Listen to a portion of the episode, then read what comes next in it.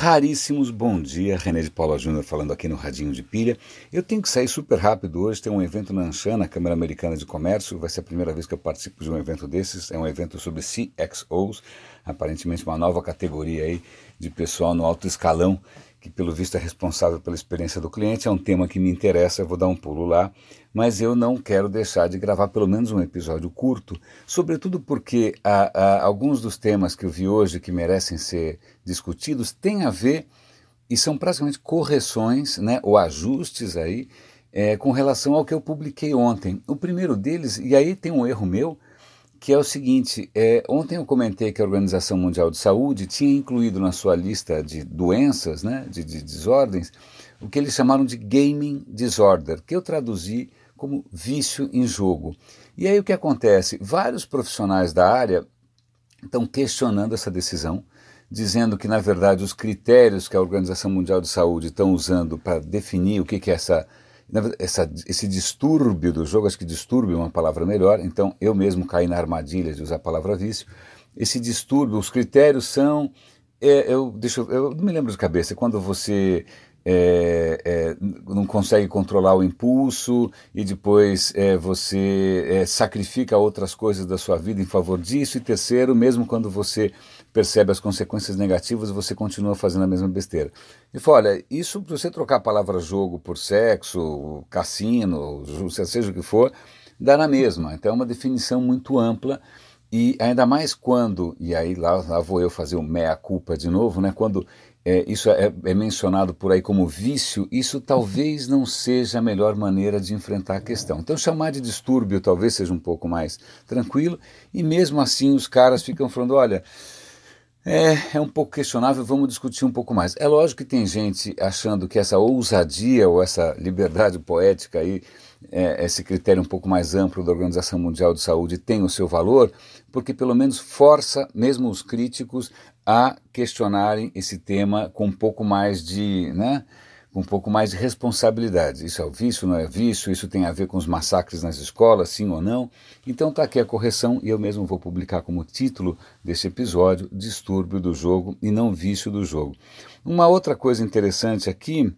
Onde é que está isso daqui? Eu guardei. Ah, olha que interessante. É, aquela repercussão que eu falei dos, dos funcionários da Microsoft pedindo demissão. Hoje tem mais notícias a respeito. Eu nem vou, nem vou dar link, só estou comentando que essa história está se expandindo.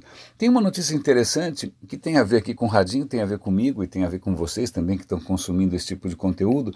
O Google lançou a própria o, próprio aplicativo para podcasts. Eu vou dar o link aqui, mas é fácil. Procura por Google Podcasts, tem lá um aplicativo do próprio Google. Isso deve certamente é, facilitar é, a expansão né, de, de, de, desse, desse tipo de canal. Né? Espero que sim, vamos ver.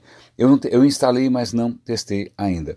Segunda correção que eu tenho que fazer aqui, que é super importante, ontem é, eu, eu, como muitos outros canais por aí, é, divulguei a história da IBM que estava lançando o Debater, né, que era uma máquina capaz de debater com um ser humano, tudo bem, em condições controladas, dentro de certas regras, você só tem 100 temas mais ou menos, mas é assim, você faz lá o seu argumento, como se fosse um desses concursos de debate, e essa máquina da IBM é, conseguiria fazer uma réplica, um contraponto, usando exatamente a, os, os, mesmos critérios.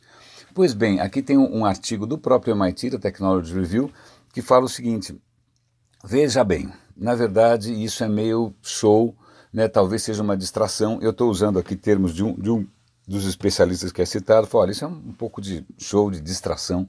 Ele não fala marketing, mas não deixa de ser, porque na verdade essa máquina não tem ideia do que ela está falando. Ela simplesmente aprendeu a juntar pedaços de coisas existentes, costurar isso de uma maneira que parece né, que ela está debatendo, é, mas na verdade ela não está. Então é muita calma nessa hora, porque, e aí esse é um comentário particular meu, eu acho que de uns tempos para cá, quem trabalha com AI, a IBM com Watson, etc e tal, tende a exagerar um pouco, ou passar uma impressão um pouco exagerada do que, que essas máquinas realmente são capazes.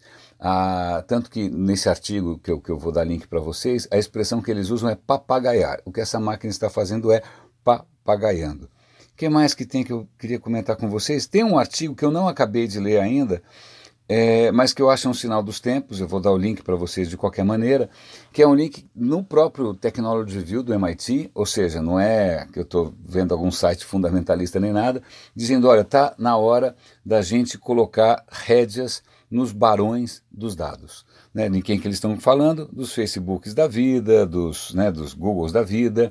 Não é a primeira vez que os Estados Unidos se deparam com monopólios é, brutais que têm que ser questionados. Foi assim na época do, dos monopólios de petróleo, depois dos monopólios não sei do que lá, depois a própria Microsoft. Então você começa a perceber que há sinais, mesmo dentro da área, né, mesmo dentro de uma universidade como o MIT, já achando que está na hora da gente começar a repensar é, a maneira como esses caras estão trabalhando com a nossa privacidade. Tem mais alguma coisa curiosa aqui para comentar com vocês? Eu acho que é isso, acho que eu vou deixar esse episódio mais curtinho mesmo, porque eu tenho que sair, já estou em cima da hora. É, um grande abraço para vocês e até amanhã.